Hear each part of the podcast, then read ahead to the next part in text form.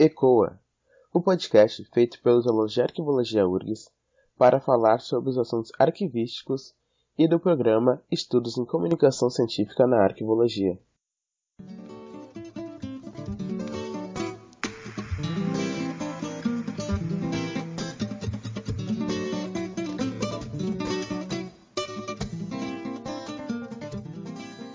Eu sou a Juliana Horta e serei mediadora hoje do ECOA, Arquivologia Fora da Caixa. E o tema de hoje é princípios arquivísticos. Mas antes, fique com os destaques do Giro do Arquivo, edição 108. Olá, eu sou Marcos Machado e hoje eu trago os destaques do Giro do Arquivo número 108, publicado na última terça, dia 1 de dezembro. No texto destaque, o governo federal lança novo sistema de gestão de documentos, o Sistema Único de Processo Eletrônico em Rede, apelidado de Super.br, foi lançado pelo governo federal na última quinta, dia 28, em Brasília. O Arquivo Nacional também participa da comissão que elaborou o Super.br. O sistema promete padronizar a tramitação de processos, além de seguir a legislação e as normas vigentes. É notícia no Brasil sobre o ataque cibernético ao STF, o grupo que reivindicou a autoria atacou 61 páginas usando domínio.br. Cartórios brasileiros pretendem cada vez mais começar a autenticação de documentos por meio eletrônico. A Secretaria de Educação do Belém de Pará é denunciada por ordenar limpezas em armários e gavetas. Também na cidade de Belém, uma ação dos estudantes e arquivistas em prol do prefeito Edmilson Rodrigues, que venceu no segundo turno das eleições municipais. Uma reunião para troca de experiências sobre o tratamento de documentos digitais entre o Arquivo Nacional e o Arquivo Nacional do Reino Unido. O Arquivo Público do Estado do Rio Grande do Sul fechou um acordo a fim de implementar um programa de modernização e gestão patrimonial. E para a agenda, no próximo sábado, dia 5 de dezembro, começa o Simpósio Internacional de Arquivos. E nas notícias da arquivologia no mundo, a seção de arquivos de direitos humanos do Conselho Internacional de Arquivos vence um prêmio internacional. Na Argentina, a Secretaria dos Direitos Humanos encontrou um fundo documental da Polícia da cidade de Santa Fé e também o Arquivo Nacional do país lançou as diretrizes para a implementação das normas ISAR-CPF. No dia 28 de novembro foi inaugurado o Arquivo Nacional de Angola. E na agenda internacional, no dia 3 de dezembro, às 15 horas, acontece o ciclo de conferências Trajetórias Arquivísticas na América Latina. Na seção para ler com calma, Internet Archive ou Archive Internet, via Cultura Mass. Como fazer um inventário de qualidade ou otimizado, via revista Cloud Comfort. E a revista Arquivo em cartaz 2020, via Arquivo Nacional. E por último, para ver com calma, a mesa Transversalidade da Memória, promovida pelo Itaú Cultura, e os vídeos do segundo Seminário de Governança Arquivística 2020. Estes foram os destaques do Giro do Arquivo publicado dia 1 de dezembro. O Giro é publicado todas as terças. Receba grátis em seu e-mail. Para informações, acesse nossas redes sociais. Siga arroba Giro do Arquivo no Facebook, Instagram ou Twitter. Lá você encontra o link para assinar o nosso boletim e receber o que é notícia no Brasil e no mundo da arquivologia.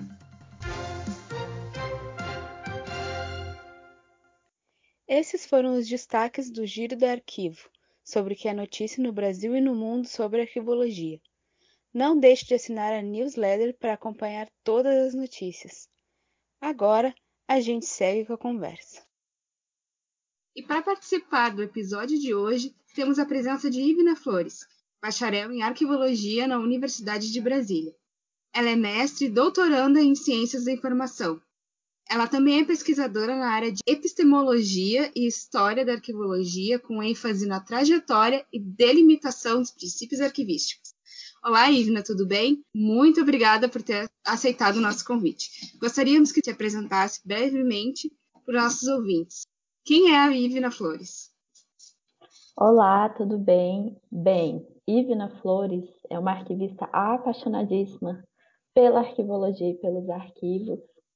É uma pesquisadora que gosta muito de saber o porquê e a gênese da arqueologia. Então, há alguns anos, assim, na base de 12, eu venho pesquisando é, as questões histórico e epistemológicas da arqueologia, sobretudo os conceitos é, basilares. É uma pesquisa que começou lá na graduação, num projeto de extensão, e se transformou num projeto de iniciação científica, que evolui para o mestrado e hoje é um doutorado. Então, lá na graduação, eu comecei estudando o princípio da ordem original, que até então é, eu chamava de princípio, né? É, eu fui vendo que há muitos dissensos na área com relação a princípios, ao que são, quais são, delimitação, aplicação. Isso me incentivou e me motivou a ir para o mestrado com essa temática de conhecer a história do princípio, como ele chega aqui no Brasil, se é que ele chega, de que forma que ele chegava aqui no Brasil. É, por ser um programa de pós-graduação em ciência da informação, eu tive que fazer uma interlocução com a CI. Então, eu fiz esses contrapontos de como os princípios arquivísticos se delimitam e como é, seria a delimitação dos princípios é, da CI e, e, se havia diálogos, a, tal, a tão famosa interdisciplinaridade entre as duas. Terminando o mestrado, ainda continuei com a pulga atrás da orelha, sobretudo como os princípios funcionavam em conjunto com as funções arquivísticas e, e como isso se dava de maneira não só histórico e epistemológico, mas social.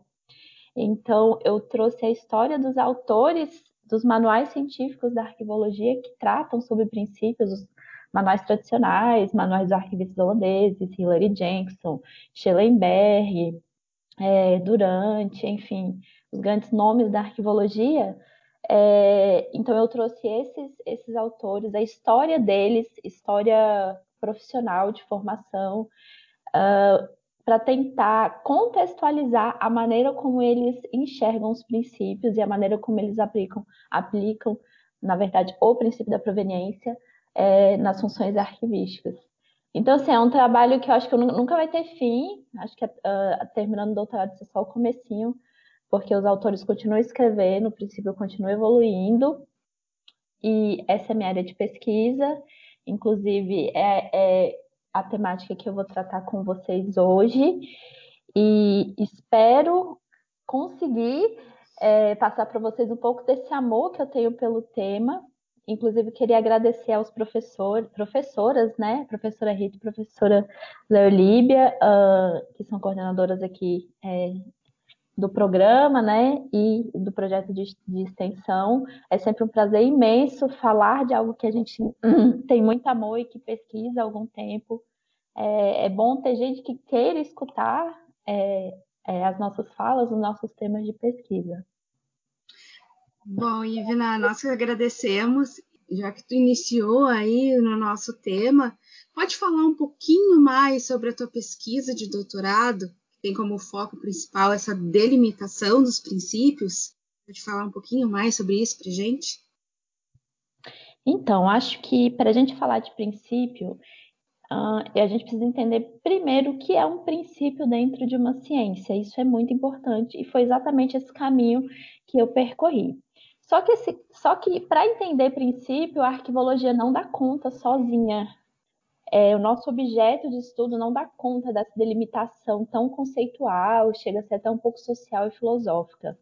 Então, eu fui lá na sociologia das ciências e na filosofia da ciência tentar compreender o que seria um princípio dentro de uma, de uma ciência ou de uma disciplina científica. Então, eu vou fazer uma analogia, já que a gente não tem é, recursos visuais, é um áudio para a gente compreender o que seria um princípio. Então, imagina que a gente tenha um terreno enorme e esse terreno tenha uh, várias divisões. Esse terreno é o campo científico, é o local onde a ciência acontece. Nosso campo é o campo da informação. onde há diversas disciplinas científicas que têm a informação como é, objeto comum. Então, esse terreno grande, ele tem essas divisões, é, e, essas, e nessas divisões são construídas casas, que são essas disciplinas científicas. Então, a arquivologia tem um pedaço desse terreno, uh, e ela foi construir a sua casa lá. Primeira coisa que a gente precisa para construir uma casa é a sua fundação. E essa fundação vai sustentar essa casa. Sem uma fundação firme, a casa não fica em pé. Essa sustentação, essa fundamentação é, é o princípio científico. Então, o princípio científico é a base fundadora de qualquer disciplina ou ciência. É a partir dele que se desdobram os métodos, ou seja, o como fazer, e dos métodos se desdobram as técnicas, a operação em si. Então, é como se a gente tivesse um desencadeamento. A gente tem a disciplina, o objeto, o princípio, o método e a técnica. É, é, é dessa forma que uma, uma disciplina é, se dinamiza. E essa, vamos dizer assim, esse preenchimento do seu objeto, do seu princípio, ter métodos e ter técnicas, concede àquela disciplina status científicos, científico, ou seja, é, poder dizer que ela é uma disciplina científica. Então, sempre houve na história da arquivologia aquela discussão se a arquivologia era uma disciplina auxiliar da história, auxiliar da diplomática, auxiliar da paleografia. É, mas não. A, a arquivologia tem o seu status científico registrado e, de certa forma, consolidado desde Alguns autores acreditam que desde a escrita, outros desde a da, da publicação do Manual dos Arquivistas Holandeses, mas fato é, a arquivologia vem é, preenchendo esses requisitos de, de status científico, de disciplina científica há algum tempo. Eu, particularmente, acredito que desde uh, mais ou menos o século XV, XIV, quando a gente já tinha registros científicos é, da nossa técnica, ela nasce da técnica, e depois é, essa, essa técnica foi evoluindo para as teorias e princípios que a, gente, que a gente conhece hoje. Então, assim, o que é um princípio científico para a arquivologia? A arquivologia é uma ciência social aplicada.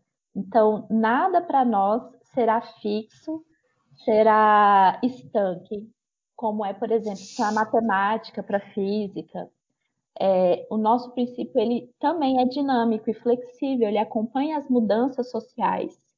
Então, princípio, os princípios arquivísticos eles, eles vão se modificando ao longo do tempo. Então, o princípio para arquivologia é a base fundadora dela, tanto base conceitual quanto base para aplicação, mas essa aplicação ela se dinamiza. Então, antes, no começo, com os documentos em suportes convencionais, essa base, é, essa aplicação era física. Então eu aplicava fisicamente a proveniência, respeito aos fundos, a ordem original. Hoje, com os documentos digitais, essa aplicação é em essência, que eu chamo de aplicação imaterial. Ela é uma aplicação conceitual. Ela aparece em vários lugares dentro da formação de um documento arquivístico digital, mas o conceito continua lá. E tem uma característica muito uh, essencial e importante dos princípios, que é ele ser consensual na área, ou seja, os pesquisadores que, que visitam e revisitam e discutem a área compreenderem que aquilo ali é a base. E a gente tem isso na arqueologia. De maneira flexível, com diferenças de entendimento? Sim, perfeito. Mas a gente tem esse, esse, esse fio condutor a nossa base parte do mesmo lugar. Então, a gente pode dizer sim que a arquivologia tem princípios científicos bem delimitados, é, princípios é, que são sim a base da sua casa. Então, nesse campo da informação, é, dentro do nosso espaço, no lugar onde foi concedido é, para nós construirmos a nossa casa, nós temos fundação, nós temos parede, nós temos telhado, nós somos uma disciplina é, de fato consolidada é, em amadurecimento, porque o amadurecimento nunca acaba, sobretudo com identidade própria. E a nossa identidade tem nome, o nome dela é organicidade. E é a organicidade que nos, nos diferencia no campo da informação. Então, os princípios científicos, na verdade, ou eu vou falar logo mais sobre isso, o princípio científico da arqueologia, ele é consensualmente aceito, entendido, delimitado e aplicado pelos autores, tanto tradicionais, modernos, quanto contemporâneos. Certo. A gente pode focar um pouquinho agora nos princípios da arquivologia, assim, quais são os princípios da arquivologia, para a gente poder explicar para quem está ouvindo?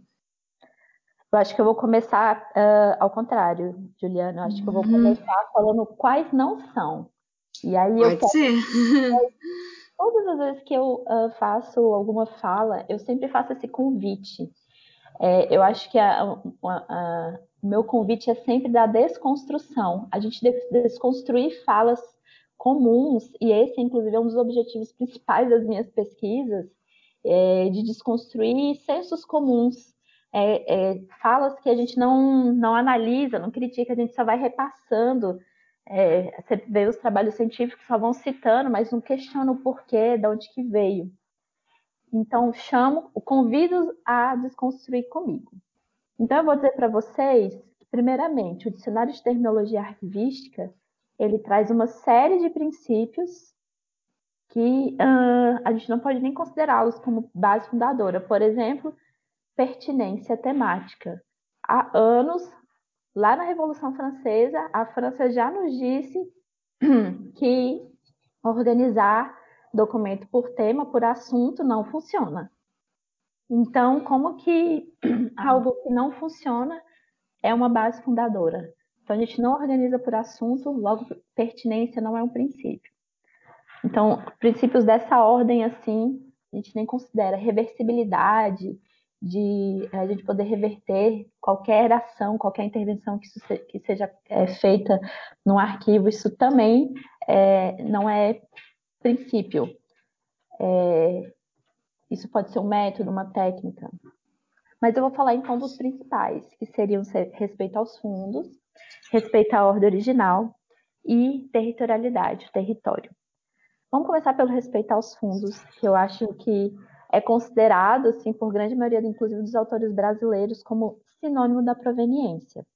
Respeito aos fundos, ele de 1841, é, com a tão famosa Circulado Nathalie de Valy, na França. E aí eu fui atrás da fonte primária, fui lá no arquivo da França, pedi a, a circular e falei, agora eu quero ver se é isso mesmo. E eles, e eles me forneceram um compêndio com 19 é, circulares da época, é, de mais ou menos um recorte temporal de 50, 60 anos.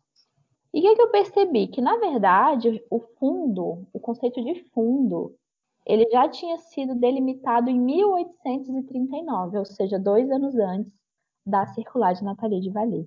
E que essa tão falada circular ela na verdade era uma orientação para classificação e ordenação de arquivos. Ela não é a circular é, que foi escrita para delimitar o respeito aos fundos. O respeito aos fundos aconteceu no desenrolar das orientações que o Nathalie de Vali estava fazendo ali naquela circular. O, o, o fundo se delimita em 1839, dois anos antes. E o respeito aos fundos aparece muito claramente como um método de ordenação. E essa história do princípio uh, do, do, respeito aos fundos como método de ordenação se repete nos autores franceses, é, pós Nathalie de Valy, uh, os canadenses nos anos 70, quando tentam ressignificar conceitos basilares, trazem também o respeito aos fundos como uh, um método. Por quê? Fundo é apenas uma das perspectivas possíveis para delimitar conjuntos documentais. Aqui no Brasil, a gente usa fundo para uma influência francesa, para uma história de apropriação teórica no Brasil, mas, por exemplo, no Canadá, eles usam, eles usam grupos funcionais, uma outra forma de organizar conjuntos documentais. O fundo é a delimitação tendo em vista tendo como uh, foco, objeto, produção, razão de produção, produtores e funções, mas muito mais focado em produtores. Então, ele delimita os conjuntos por instituição, por entidade, por pessoa, por produção, por produtor. Os grupos funcionais é, não delimitam por produção, delimitam por função. Então, por exemplo, uma uhum. função do Estado, função educação. A gente tem o Ministério da Educação, que por fundo seria um fundo. A gente tem a URGS, né, que é uma universidade, que teria outro fundo. Uh, na, na organização funcional, a macrofunção do Estado de fornecer educação é o conjunto. Então, né, é, a produção é levada em consideração para fins de descrição e recuperação, mas os, é, esses fundos, o que a gente considera fundo no Brasil, né, tipo, Ministério da Saúde e URGS estariam juntos num grande, num grande conjunto funcional. Então, respeito aos fundos, é, fundo é apenas uma forma de delimitar, existem outras formas de delimitar conjuntos documentais. Então, respeitar o fundo é um, é um método de organização, tendo como base uh, conceitual o fundo, essa forma de ver o, o, conjunto documental delimitado por produção e produtor. Então, é, a literatura, principalmente contemporânea, é bem clara em afirmar que respeito aos fundos não é sinônimo da proveniência. Às vezes, ele é parte do que é a proveniência, que é algo bem maior, é, respeito aos fundos pode ser é, considerado como um método e, e, sendo um método, eu não sou obrigada a aplicar. O método é o como, então o como fazer eu posso escolher. É, é, é, é uma escolha entre N, eu posso fazer ou não. Não é obrigatório, mas, infelizmente ou felizmente, no Brasil, a nossa legislação nos prende ao conceito de fundo, então ele vem com muita força, é, tanto na legislação quanto na literatura da área, e a gente tem muito uh, de acreditar que respeito aos fundos é um princípio por conta dessa vinculação legal e dessa vinculação de apropriação teórica é, de repetir falas mesmo que a literatura apresenta sobre o respeito aos fundos.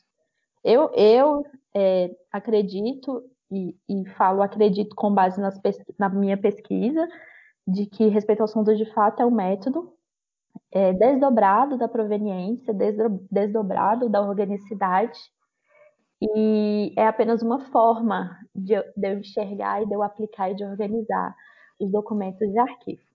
E aí veio o respeito à ordem original, que muitos acreditam que é colocar os documentos na ordem de produção, mas não é. O respeito à ordem original, ele aparece a primeira vez no Manual dos Arquivistas Holandeses, 1898. E ele é colocar assim, eu me contradizer, né? É colocar os documentos em ordem de produção, mas não é uma ordem cronológica, é uma ordem funcional. Então, a ordem original, ela se dá é, pela organização funcional, ordem funcional de produção dos documentos. quer dizer que os documentos se relacionam com as suas funções, com as suas atividades, é, num desencadear documento se desdobrando uma atividade que, por sua vez, nasce de uma função da instituição.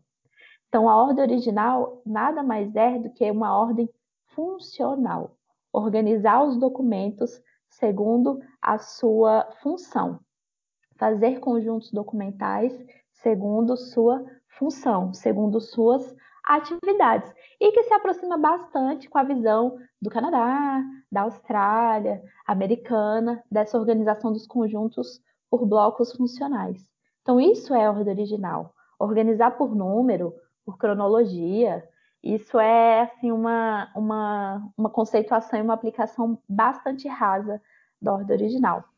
E aí eu tenho para dizer para vocês que assim como o fundo, a organização funcional também é um método. Eu posso escolher organizar por blocos funcionais, por grupos funcionais ou não. Então, ordem original, e aí novamente falo isso com base na literatura mais contemporânea, também é considerado como um método, às vezes também desdobrado da proveniência, parte dela, como um método e vai ser influenciada a aplicação dele ou não é, nessa escolha de organizar o conjunto documental por fundos ou por blocos funcionais. É como se a gente fizesse uma divisão. Aqueles que escolhem o fundo fazem o respeito aos fundos. Aquele, aqueles que escolhem o, uh, o bloco funcional fazem essa escolha por organização funcional, por ordem original. Então, já desconstruí dois dos principais. Vamos para o território. Territorialidade. Uh, ela nasce ali uh, nos séculos XVI, XVII para dar conta das guerras territoriais. A Prússia se dividiu, virou Alemanha e Holanda, Bélgica, enfim, aquela confusão que acontecia ali na Europa territorial, de gente separa territórios. Então, eles usavam a territorialidade para meio que delimitar os conjuntos documentais por uh, local de produção, para conseguir fazer essa, é, esse divórcio, né, essa divisão dos documentos. Só que a territorialidade foi evoluindo, assim como uh, os territórios foram se estabilizando. E hoje, ela é muito mais entendida como jurisdição. Eu não preciso que um documento que, que é, por exemplo, foi produzido aqui no Brasil, que ele necessariamente fique no Brasil para ele continuar sendo do fundo é, do Brasil, do Estado brasileiro. Não. A jurisdição dele, ou seja, a aplicação, a vigência dele continua sendo no Estado brasileiro, mesmo que ele esteja na Alemanha, mesmo que ele esteja na França, mesmo que ele esteja fora do Brasil. Então, é um princípio muito mais conceitual nesse conceito de jurisdição, conceito de aplicação e vigência, inclusive trazendo do direito o que é jurisdição, ou seja, aplicação no território, e aí o território tem um, um, um, uma definição bem ampla de tudo aquilo que segue a lei, que segue as normas, a cultura e os costumes, a doutrina jurídica é, daquele Estado, é, é território. Então, é territorialidade. Nos documentos digitais, então, computação em nuvem, é, a, o território, a territorialidade se torna ainda mais fluida. E, e, o conceito de jurisdição, de vigência no território nacional, no Estado, ou seja, nesse, nessa jurisdição de direito, ela se torna também ainda mais aplicada e faz muito mais sentido.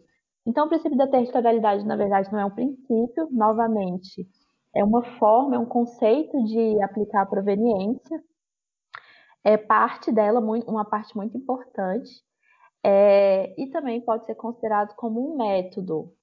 E aí, dentro uh, desse método do território, várias escolhas podem ser feitas por ordenamento jurídico, por de território, o conceito de território ele muda de, de local para local, de, de país para país, por jurisdição é, jurisdição é, de vigência, de aplicação, de prazo, de o quanto que aquilo vale, por quanto tempo aquilo vale.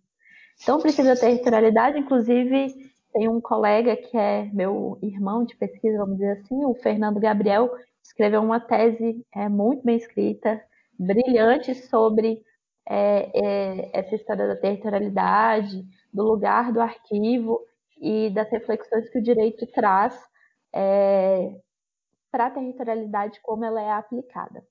Então, uhum. gente, desses todos, a gente já cortou aqui tudo, né? E aí eu trago para vocês o que eu acredito ser o principal princípio da arquivologia, e não eu sozinha, mas eu e, e autores contemporâneos. Inclusive, essa semana eu estava lendo o documento do Conselho Internacional de Arquivos, e eles trazem esse entendimento que eu vou apresentar para vocês. A proveniência ela é um macro princípio da arquivologia. Ela cumpre todos os requisitos para ser um princípio, base fundadora, consensual, fio condutor que perpassa as diversas perspectivas, seja fundo, seja grupo funcional, ela continua lá. É, ela é discutida pelos autores, aplicada de maneira diferente, afinal o arquivo é isso, tudo depende do local de aplicação e da realidade de cada, de cada estado, de cada entidade. Mas ela se apoia no, no coração que bate no peito da arquivologia, que é a organicidade. Então, afinal, o que é a tal proveniência? Proveniência é a própria identidade da arquivologia. A proveniência é a identidade funcional que os documentos guardam com as relações administrativas, as relações orgânicas e as relações de produção.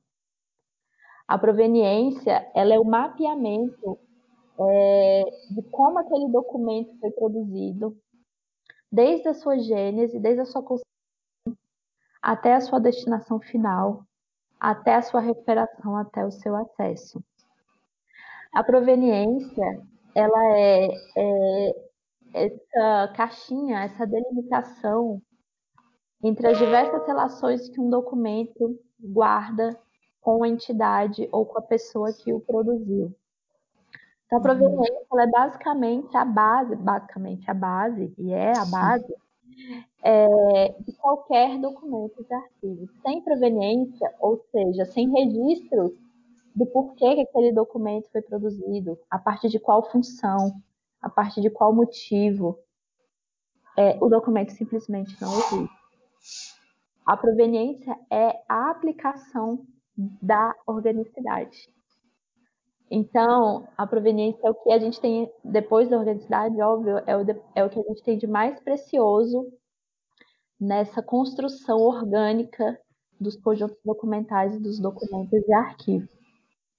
E dentro dela, a gente pode, no âmbito da aplicação, é, utilizar o respeito aos fundos, o respeito à ordem original, a territorialidade para reafirmar essas relações administrativas, funcionais e de produção.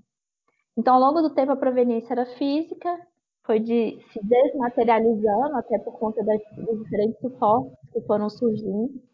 E hoje ela acontece bastante em essência, em conceito, mas ela continua lá, ainda nos sistemas, a gente vê lá nos históricos, o que está por trás dos sistemas, os metadados, é pura proveniência, é pura organicidade. Então, Era isso que eu ia te perguntar, se ele se aplica, se essa proveniência aplica a toda essa variedade de definições de conjuntos documentais. Sim, por ela ser tão fluida, assim como a arquivologia dentro das ciências sociais, ela se ela, ela vai se adaptando às diversas formas de suporte, às diversas visões de objeto de estudo. Hoje a gente tem é, autores que dizem que o objeto é até o dado arquivístico, ela, ela consegue é, abraçar o dado arquivístico também, justamente por fazer essa conexão forte com relações funcionais, relações administrativas e relações de produção, assim como as razões né, que motivaram a produção daquele documento.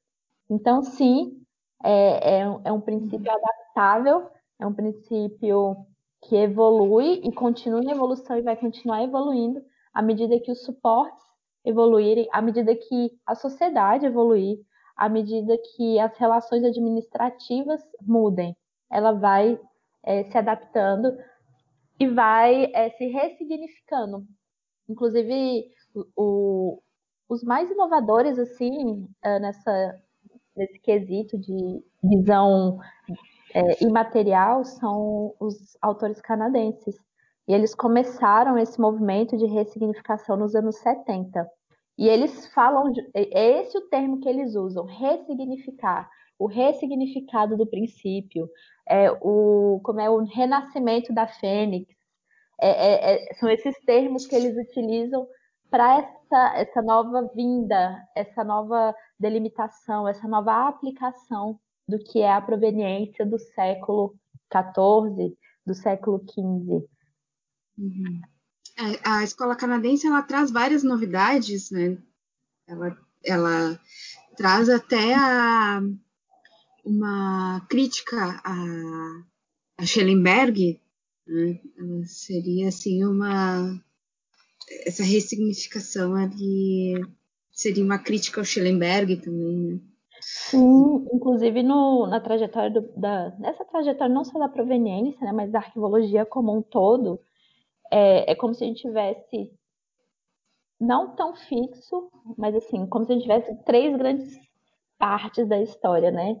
Uma uhum. são os autores tradicionais, bem tradicionais, Aí vem o manual dos arquivistas holandeses, o Hilary Jenkins, o Eugênio Casanova, Adolf Brennick, bem uhum. tradicionais.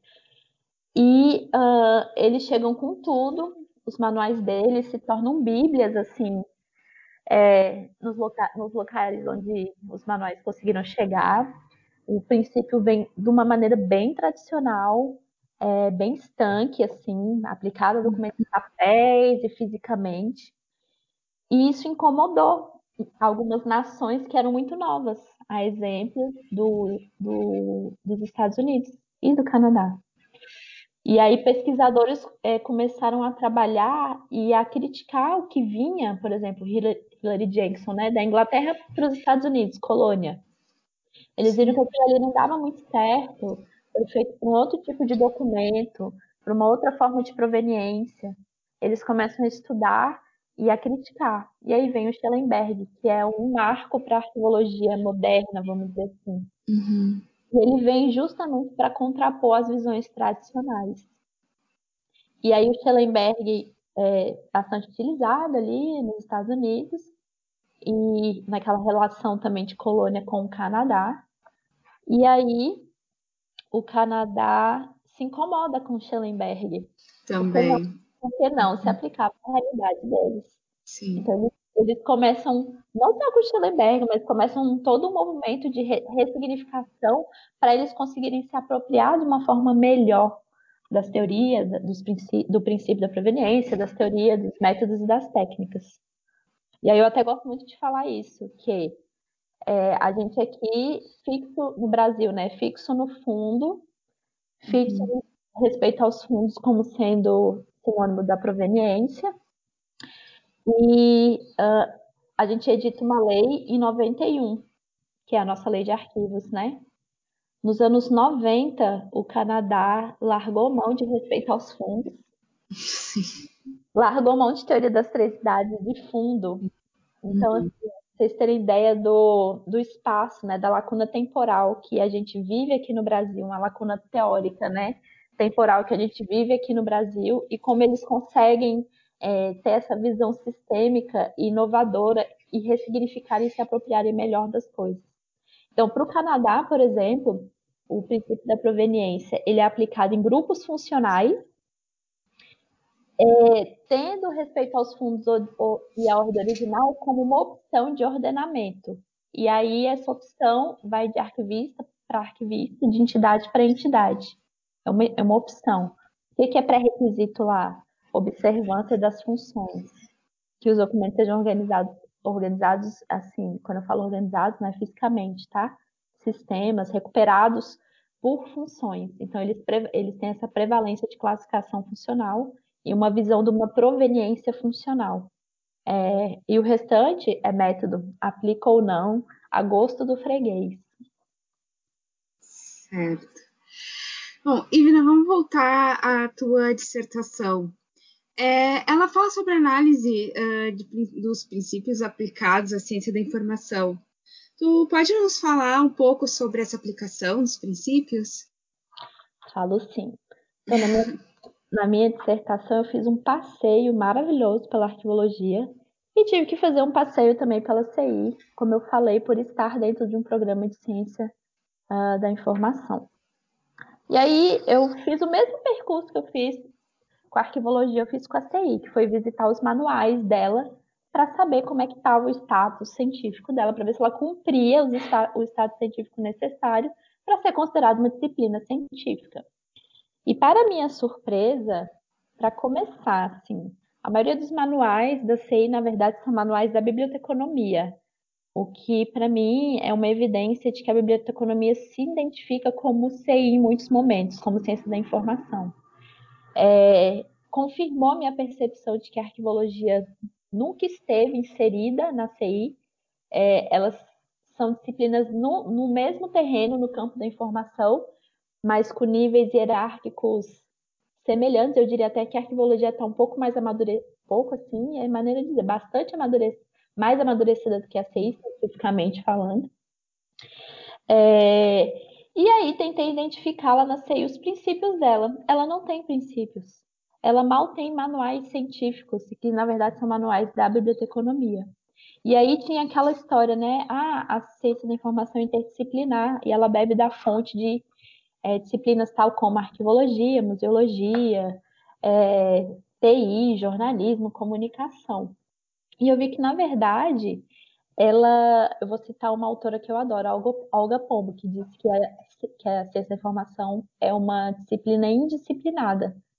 Mas é justamente por isso, ela bebe da fonte de várias disciplinas científicas que estão ali no campo da informação com ela, é, mas ela mesma não se estabelece, não se delimita como se é disciplina científica com identidade própria e princípios. Então, a CI não tem princípios é, ainda, não tem nenhum autor dos manuais da CI que trata ou que delimita princípios, ou mesmo tentando buscar assim nas entrelinhas é, não, não, não foi possível identificar, não tem um fio condutor comum.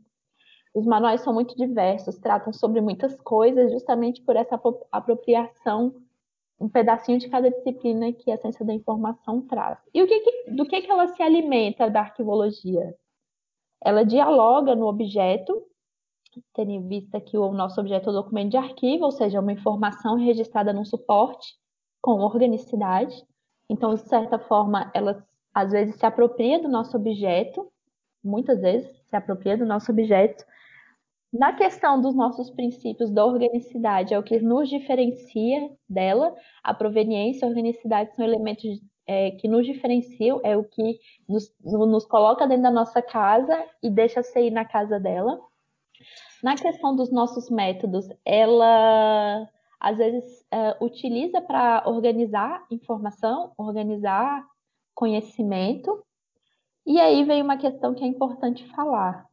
A arquivologia é, dialoga com a ciência da informação nas questões de recuperação da informação. E neste sentido, nós temos muito que aprender. Como a CEI tem essa base, a, essa, a pesquisa demonstrou que a CEI tem uma base forte com a biblioteconomia, a biblioteconomia é muito boa em recuperação, em usuário, em compreender o usuário. E, nós, e a arquivologia, ela é, já precisa melhorar, precisa amadurecer melhor, precisa conhecer melhor essa área. Então a gente tem bastante que aprender com eles neste campo. Mas a arquivologia não está hierarquicamente dentro da CI. Se, se, se a gente fosse colocar assim na ponta do lápis, né? Quem Sim. tem os estados científicos, quem cumpre o quê, nós estaríamos, na verdade, engolindo a CI, porque nós somos maiores, mais maduros, mais antigos. A CI nasce nos anos 70. Nos anos 70, a gente estava ressignificando o conceito que tem 200, 300 anos. Então, com calma, né? Então, são essas relações que a arquivologia tem com a CI. Eu vejo que é, é uma fronteira muito porosa, que é, tem essa abertura de novos diálogos a todo momento, mas é, nós somos bastante autônomos, bastante independentes. A gente, até mesmo na recuperação da informação, nos últimos tempos modernos, nós temos dado conta com base nas nossas próprias teorias e, se, e bebendo muito mais da fonte da administração e da TI do que da ciência da informação propriamente dita. Então, acho que foi isso que eu tentei trazer na minha uh, é, dissertação. A, a, os pesquisadores da CI não gostam muito dessa perspectiva de dizer que não são uma disciplina científica é, com status científico amadurecido, mas é o que a literatura deles mesmo demonstrou. Em contrapartida, nossa literatura nos demonstra que o nosso amadurecimento científico acontece há muitos, muitos séculos.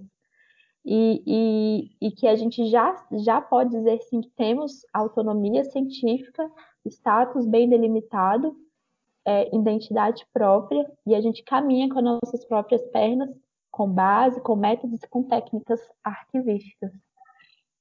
Certo, Ivina. Bom, para encerrar, a minha última pergunta é sobre memória afetiva, a arquivologia.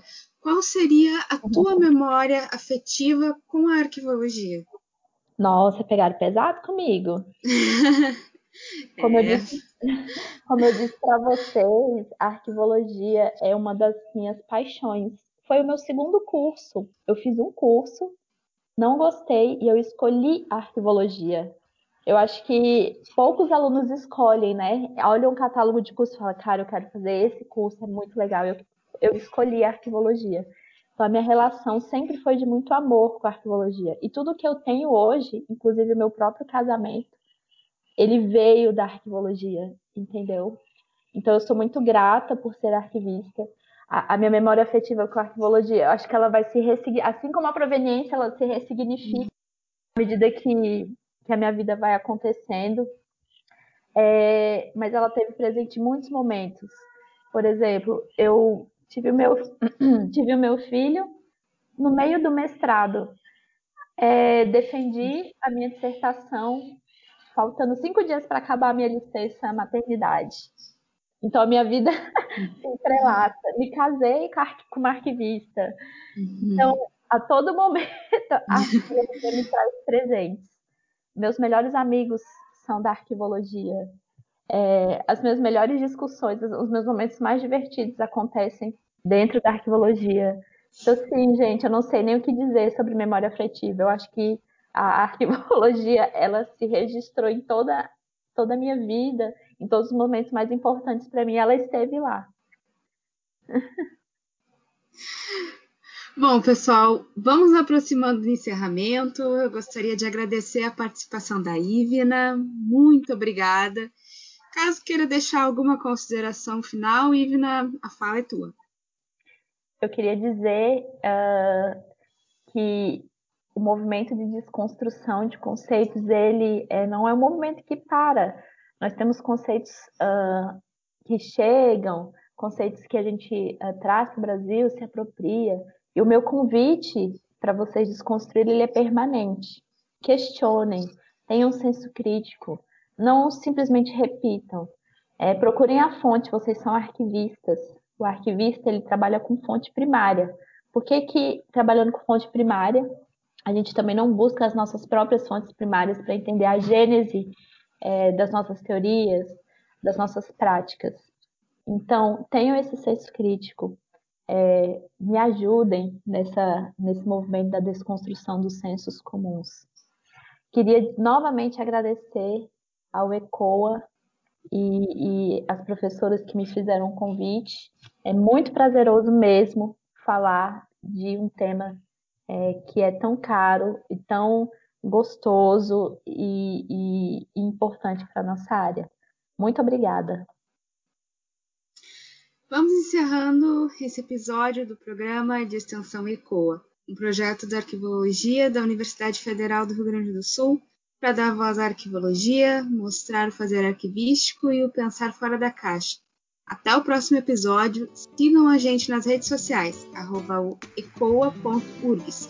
E se você gostou, não deixe de compartilhar.